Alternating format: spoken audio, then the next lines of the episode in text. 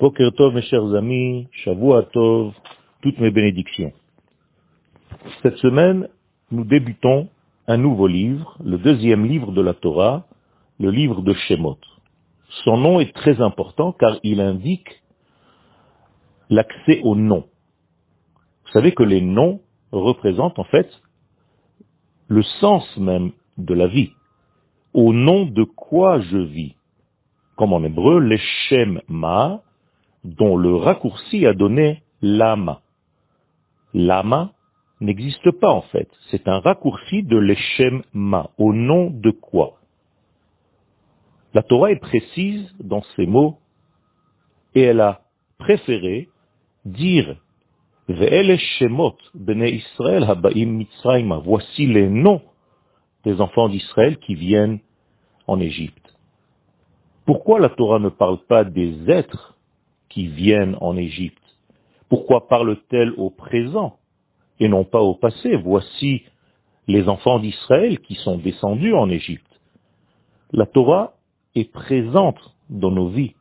Elle ne parle pas d'un passé historique, elle parle d'un présent actif. Elle ne dit pas que les êtres sont descendus en Égypte, ni qu'ils descendent en Égypte. Elle préfère parler de leurs noms qui viennent en Égypte. Un être qui descend en Égypte, j'arrive à comprendre ce que cela veut dire. Tout simplement un ensemble d'êtres humains qui arrivent dans le pays d'Égypte. Ça, je peux concevoir. Mais qu'est-ce que cela veut dire que le nom vient en Égypte et au présent? Tout simplement, nous avons dit que le nom, c'est le but. Au nom de quoi? Eh bien, lorsque le nom descend en Égypte, c'est que le but disparaît de la personne. La personne vit, en quelque sorte, sans but. Sa vie n'a plus de sens, n'a plus de direction claire. C'est en cela qu'en réalité, on peut descendre même au présent en Égypte. C'est pourquoi la Torah parle au présent, car il ne s'agit pas d'un fait historique seulement, il s'agit d'une possibilité inhérente à la vie. Nous sommes à chaque instant potentiellement en train de perdre le sens de notre vie si nous ne faisons pas attention à cette vie. Et qui se trouve à l'intérieur de cette perte de sens?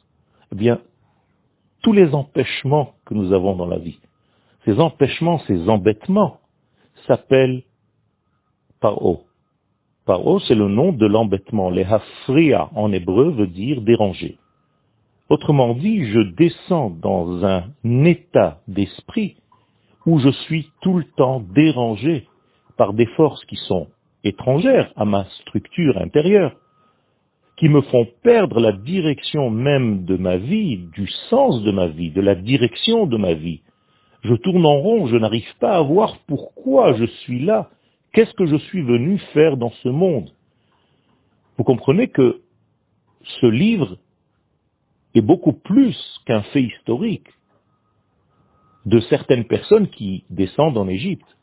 Il y a ici un mouvement qui, paradoxalement parlant, parce que je le subis, j'arrive à m'en sortir si véritablement je suis courageux et attentif à ce qui se passe dans ma véritable identité.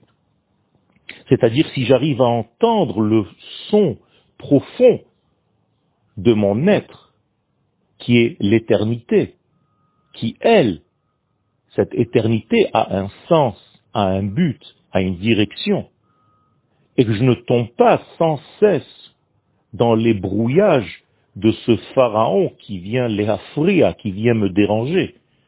Tout ceci est un combat personnel en même temps qu'il est l'histoire même de notre peuple, qui avant d'être le peuple d'Israël, était un ensemble d'individus qui avaient perdu en quelque sorte leur direction de vie, le sens même de leur identité.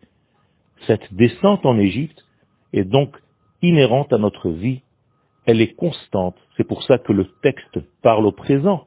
Voici au nom de quoi Voici la perte de la direction des schémotes qui viennent sans cesse vers l'Égypte, qui descendent sans cesse dans ce tourbillon de l'oubli, dans ce tourbillon du dérangement de l'être qui s'appelle le Pharaon, qui est le roi de cet état d'esprit, et non seulement le roi d'Égypte. Le roi de l'Égypte, c'est le roi du dérangement. Le roi qui, lorsque je tombe, chas shalom, sous ses griffes, eh bien, il m'oblige à le servir. Il m'oblige à lui apporter des offrandes. On va prendre l'exemple de quelqu'un qui, par exemple, a peur de certaines choses. Eh bien, il est en train de servir le Dieu de la peur. Il n'est plus en train de servir Akadosh Baruch En l'occurrence, ce Dieu de la peur est devenu un petit Dieu pour lui ou un grand Dieu pour lui selon l'intensité de sa peur. Et chaque jour, il se voit obligé de lui apporter des offrandes. Moralité, chaque jour, cet homme ou cette femme aura peur. Car c'est l'offrande à ce nouveau Dieu, le Dieu de la peur.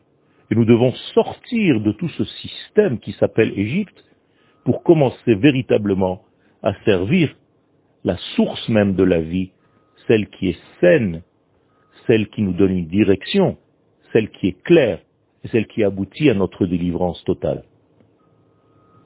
Yom Tov.